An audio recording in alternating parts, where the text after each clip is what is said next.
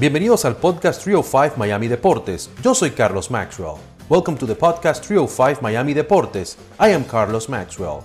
A veces estaremos en español, sometimes in English and sometimes en Spanglish. ¿Qué tal, qué tal, qué tal? Bienvenidos a otro episodio de nuestro podcast 305 Miami Deportes. En esta ocasión tenemos a Claudia Trejos, quien es nuestra colega. Ha estado con nuestra cadena Telemundo, también ha trabajado con otras cadenas como Fox Sports, como ESPN entre muchas otras. Claudia es una experta en el mundo del boxeo y tuvimos la oportunidad de hablar con ella porque ella va a estar trabajando en un evento que habrá este sábado en el Trump National Dorado. Una pelea que se llama BYB 11, una cartelera muy interesante y ella nos explica un poquito de qué se trata. Y también aprovechamos para hablar con ella sobre la actualidad en el mundo del boxeo. Hablamos de Canelo, hablamos de lo que está haciendo en su carrera fuera del mundo del boxeo también, de todo un poco. Aquí está nuestra conversación con Claudia Trejos. Claudia Trejos, bienvenida a Telemundo 51. Un placer tenerte por acá y por fin te conozco, aunque sea de manera virtual. Gracias mil, Carlos. No he tenido el gusto de conocerte en persona, pero para mí sería un placer pasar por allá por Telemundo y saludarte. Pero gracias. Claro que sí. La próxima entrevista la vamos a hacer en Telemundo 51, ¿ok? Así que ya es una promesa. Dale. Claudia, este sábado, al momento que estamos grabando esto, es el lunes 22 de agosto, para que la gente tenga una idea pero hay un gran evento que tiene que ver, que se llama BYB11. Háblame de ese evento que va a haber en el Doral, en el Trump National Doral, este sábado aquí en el sur de Florida. Bueno, como sabes, eh, el Doral ha sido, digamos, el centro de muchos eventos deportivos, específicamente golf. Y desde que se fue el golf, no ha habido un evento de este calibre a raíz de la pandemia, etcétera, etcétera. Así que el deporte regresa a la ciudad del Doral está cerca para todo el mundo. Obviamente, por eso queremos invitar a todos, todos los que vivimos aquí en el condado de Miami-Dade. Y vamos a tener un evento que le decimos a puño limpio. Y es como ese espacio entre artes marciales mixtas y boxeo. Eh, muchos de los participantes son locales, son eh, muchachos y damas. Tenemos dos peleas de damas que son locales y tenemos boxeadores que vienen representando Inglaterra porque tenemos un intercambio con el talento inglés, así que van a hacer su debut aquí en los Estados Unidos. Cuando vemos la comparación, porque van a haber peleadores que han estado en el UFC con, con esta disciplina, ¿cuál es la diferencia y cómo se puede explicar un poquito brevemente lo que son las reglas para que la gente tenga una idea?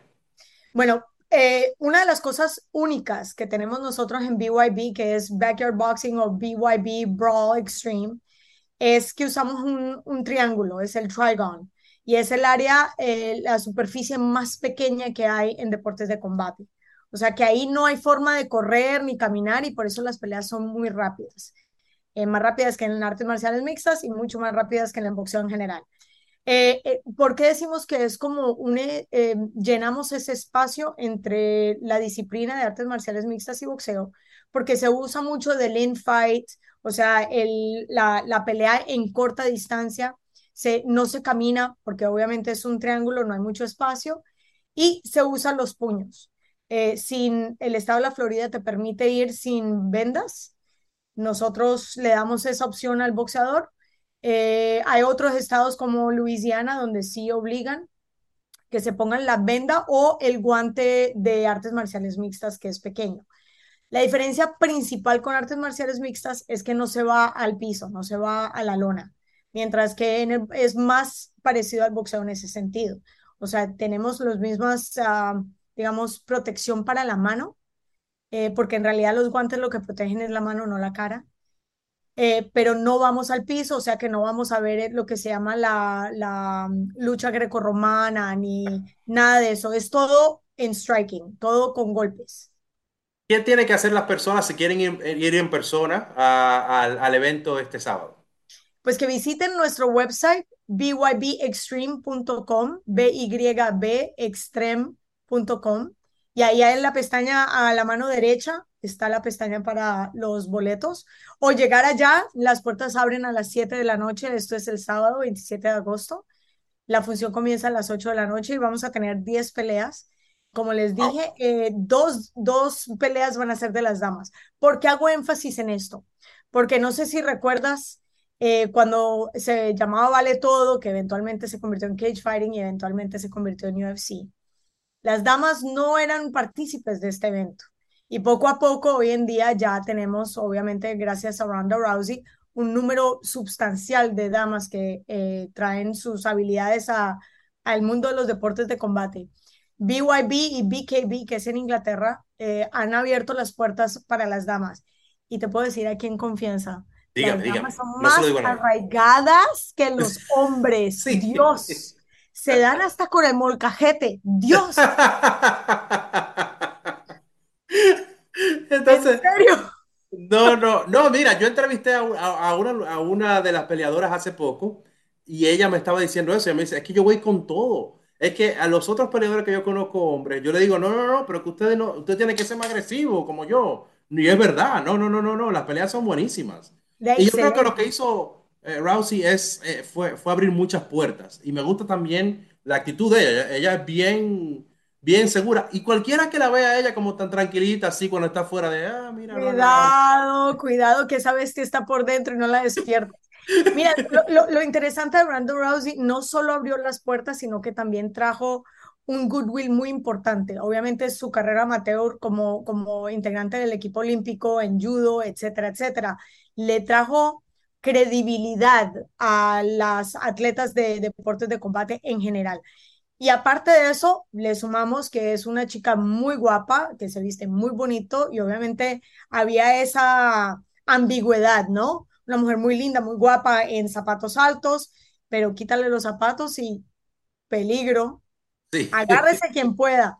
Y no solo eso, sino que recordemos, su pay-per-view fue uno de los más altos. Y a eso le vamos a hablar gente como Cyborg, Misha Tate, y la lista es larga. Lo que pasa es que ella por fin le puso como la cereza al pastel, diciendo, nosotros no solo traemos buen boxeo, buena eh, calidad de boxeo, de uh, obviamente eh, lucha, sino que también podemos traer a esos eh, a fanáticos que están dispuestos a comprarle el pago por evento. Claro que que al sí. final es todo lo que ellos quieren.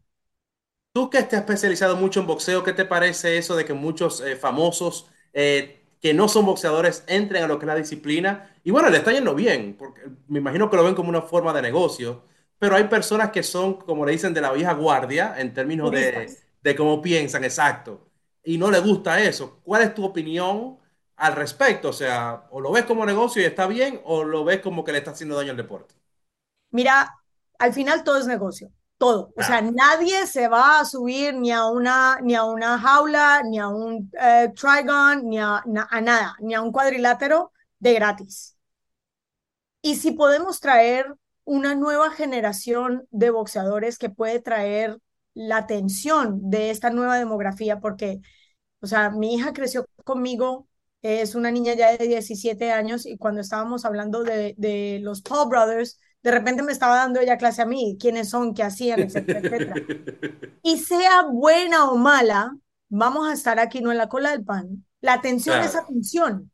Entonces, yo me puedo sentar aquí y criticar que no tienen los fundamentos y que su técnica no es depurada, pero ¿sabes qué?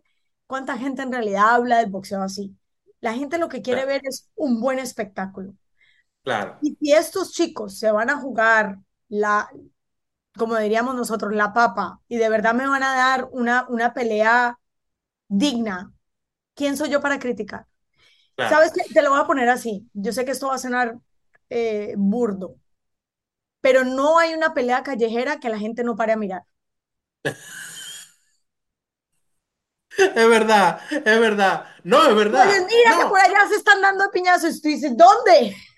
No, mira, yo fui un poco tímido a la hora de preguntarte porque yo no sabía que tú ibas a responder, pero yo, yo, lo- yo pienso igual que tú. O sea, no le están haciendo daño a nadie.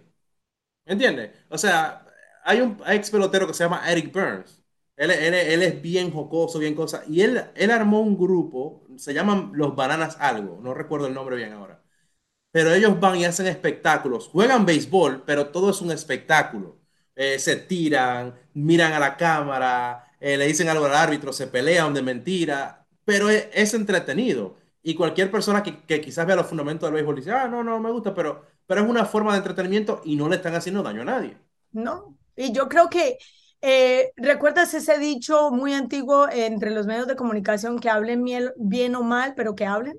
Sí, sí, sí, sí, sí, sí, sí. Que hablen.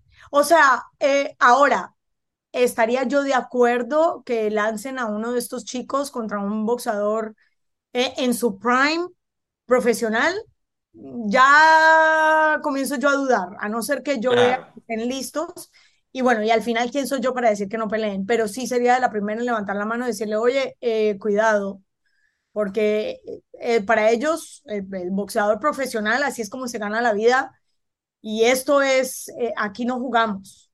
Así que si estás dispuesto, no sé si recuerdas cuando eh, creo que fue Jake, que se enfrentó a un Sí, basquetbolista, sí, sí, sí. lo noqueó en 30 segundos y Sí, fue estrepitoso, fue estrepitoso. Y estamos hablando de dos atletas, claro, claro. Sí.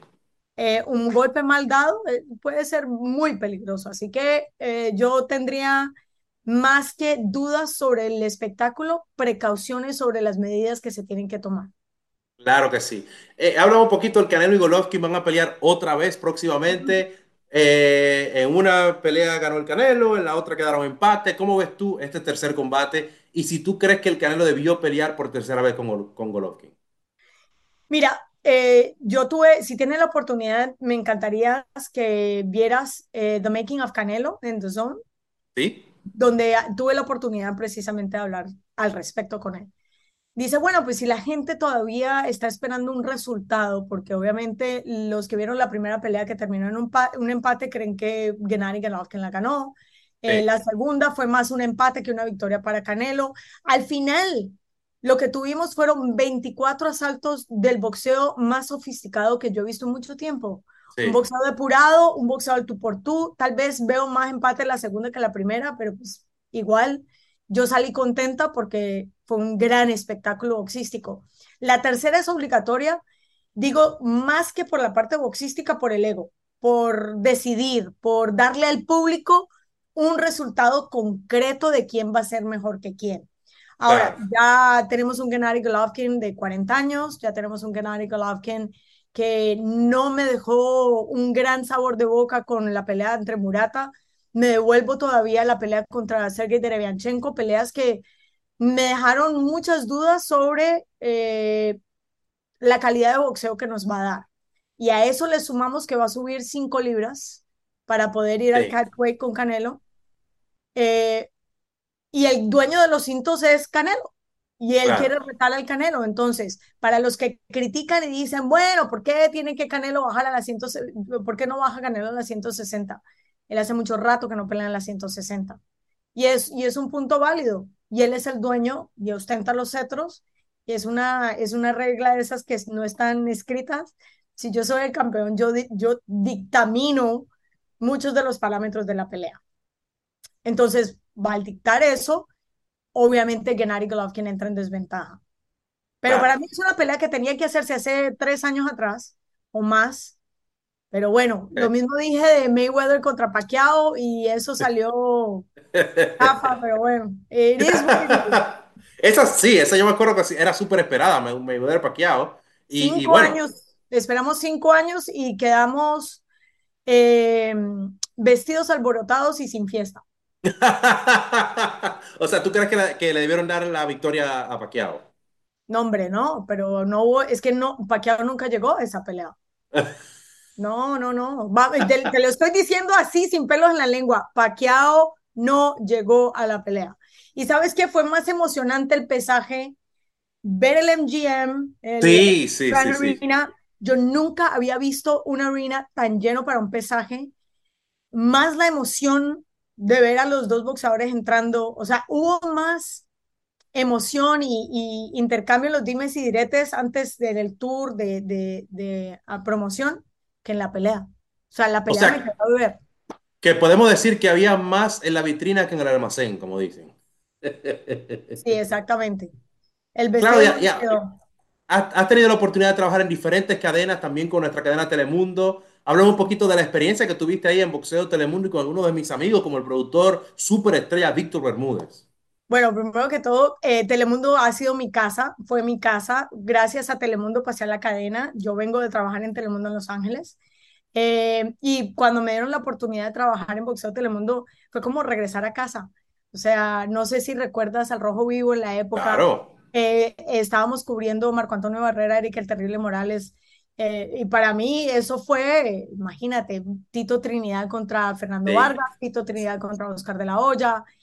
Y esa era parte, ¿no? De Boxeo Telemundo y después las carteleras que teníamos con All Star Boxing.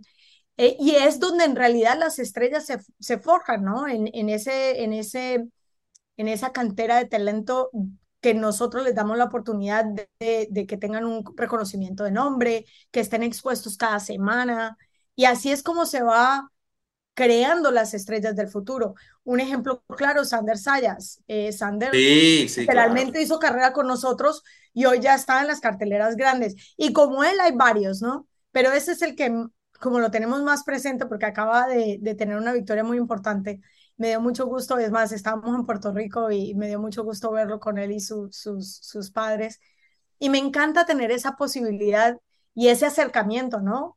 Que uno ya conoce el talento, pero no, no allá, sino que uno tuvo la oportunidad de verlo aquí cuando estaba creciendo, como me tocó ver a mí una, alguna vez a Canelo eh, cuando estaba todavía peleando en las carteleras en California.